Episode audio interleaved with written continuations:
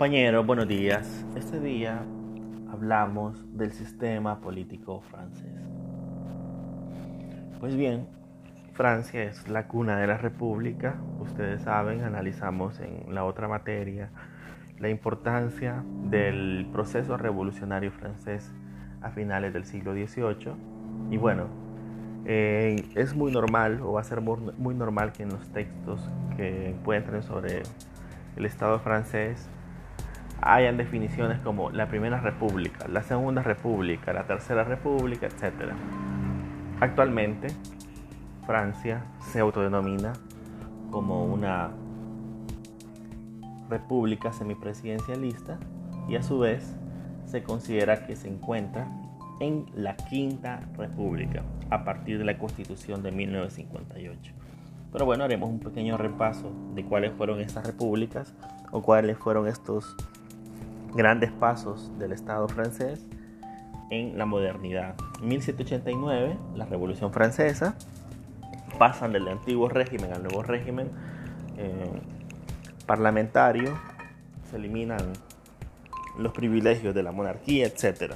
A ese periodo se le conoce como la Primera República, que ustedes saben duró poco tiempo, alrededor de 10 años, hasta que vino Napoleón con su golpe de Estado en 1799, comenzando un periodo no republicano, no democrático, sino más bien tiránico. Ah, bueno, en 1848 se termina el imperio napoleónico. Napoleón eh, arrasa con media Europa hasta que es derrotado eh, en gran parte por los rusos, los alemanes, que logran derrotar a, Napoleón y su ejército. Y bueno, logra ser derrotado y termina el periodo del imperio napoleónico. En 1948, con el fin del imperio napoleónico, se crea una nueva constitución liberal, pero este periodo que traía, que retomaba todas las ideas de la Primera República y las mejoraba, eh, se le conoce como la Segunda República. Esto no duró tanto, puesto que Napoleón III eh, también intentó eh, constituir un imperio francés, de hecho tuvo un éxito menor que, Napoleón I, que, Napoleón, pero inició incluso una guerra franco-prusiana que tuvo consecuencias graves para, Francia, pero al finalizar con la abdicación de Napoleón III, que se adjudicaba el título de emperador como el primer Napoleón, con la abdicación de Napoleón III se crea de nuevo, después de los estragos de la guerra, algo que se denominará la Tercera República, que de nuevo era una constitución liberal que incorporaba ciertos beneficios eh, como los derechos individuales, derechos políticos, la participación política, etc. Pasa el final del siglo XIX, el inicio del siglo XX, se hacen algunas incorporaciones y nuevas mejoras a la constitución de 1870, sin embargo Francia es arrasada, uno por la Primera Gran Guerra y luego invadida y destrozada en gran parte por la Segunda Guerra Mundial, que ustedes saben estuvo ocupada por Alemania, etc. Y al final la Segunda Guerra Mundial, en 1946, eh, luego de una necesaria renovación del Estado francés, se aprueba una constitución que dura poco tiempo, apenas 12 años, pero a este periodo de 1946 a 1958 se le reconoce como la Cuarta República. Por último, en la periodo actual, 1958 es, es la constitución vigente y a partir de ahora, de este momento, 1958, se le conoce como la Quinta República, que ya es un, un Estado, una constitución que descentraliza un poco el poder, que renuncia un poco al, al a las características imperialistas, a las colonias, etc. Y mejora lo que son los derechos y servicios sociales de la población francesa, que ya retoma de su constitución de 1946-1947. Pues bien, la Quinta República es la actual Francia con la constitución de 1958 y es semipresidencialista. Es decir, que en Francia básicamente hay dos poderes que se manejan un poco paralelos. Uno es el presidente y el otro es el primer ministro. Pues bien, el primer ministro es nombrado por el presidente, así que hay una relación de sujeción entre ambos. El partido actual en el gobierno en Francia se denomina En Marche o En Marché. Su ubicación ideológica es centro, centro derecha, centro izquierda, más que todo centro. El presidente actual y abanderado del partido En Marche es Emmanuel Macron, quien ganó las elecciones en el año 2017. El primer ministro actual nombrado por Macron es Jean Castex. El primer ministro y el Consejo de Ministros son los que representan y responden por el Ejecutivo ante el Parlamento. Además, el primer ministro aconseja al presidente quiénes serán los miembros del Consejo de Ministros y luego el presidente los nombra. Por eso les digo que hay una relación un poquito estrecha entre ambos, aunque la jerarquía inicial es eh, del presidente como el elegido de manera directa. En la presentación he puesto ahí una pequeña estadística de lo que fueron las elecciones en primera ronda en Francia para que vean lo pareja que es. Macron, que es centro, gana con un 23.86%.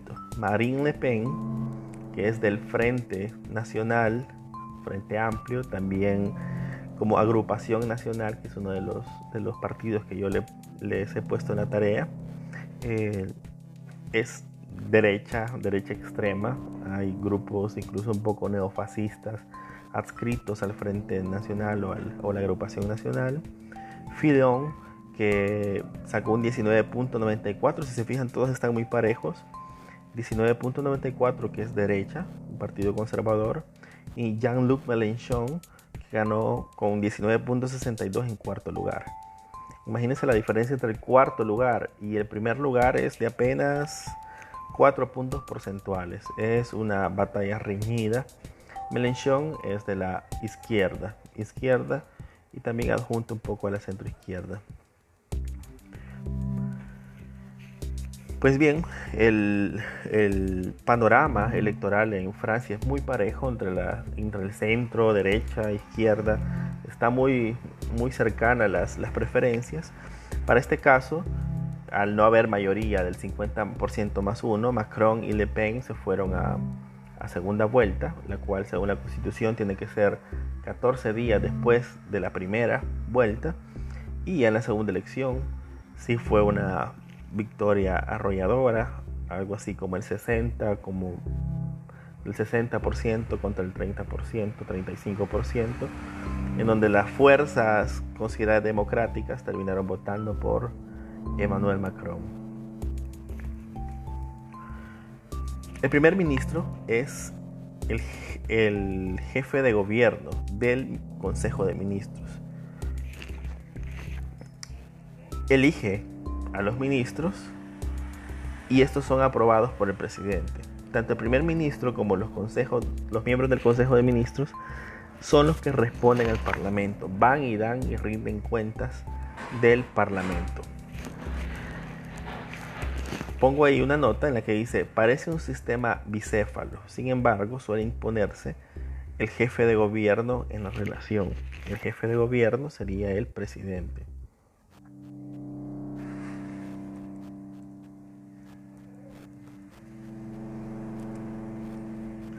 Bueno, continuamos con el sistema francés. El presidente es elegido de manera directa por votación para periodos de cinco años. A veces esta cohabitación entre el presidente y el primer ministro puede llegar a ser de partidos distintos. una de las características del primer ministro es que debe ser aprobado por la Asamblea General. Lo reexplico. El presidente de Francia es elegido por votaciones, Macron. Macron eh, nombra a un primer ministro, que será el que responda ante la Asamblea Nacional, es decir, el Parlamento, por las acciones del Ejecutivo, tanto el primer ministro como el Consejo de Ministros, que será elegido por el primer ministro y el presidente.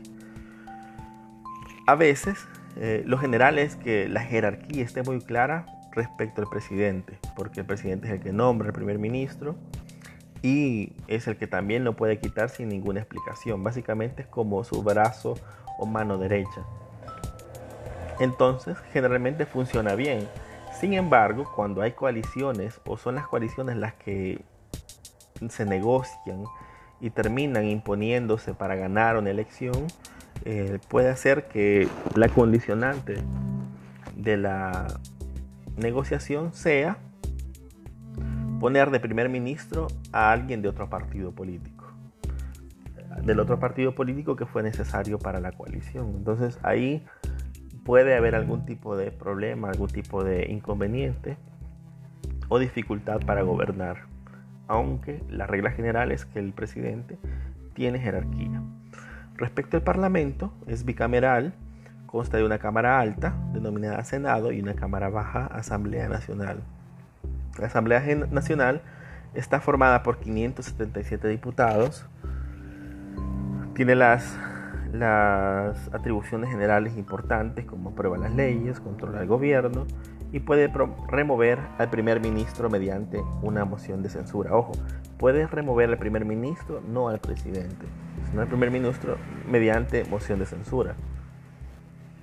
Por último, el Senado consta de 348 escaños que son elegidos cada seis años y que se renuevan cada tres. La mitad se renueva cada tres años. Es decir, cada tres años se eligen 174 eh, por ahí, 174 senadores nuevos.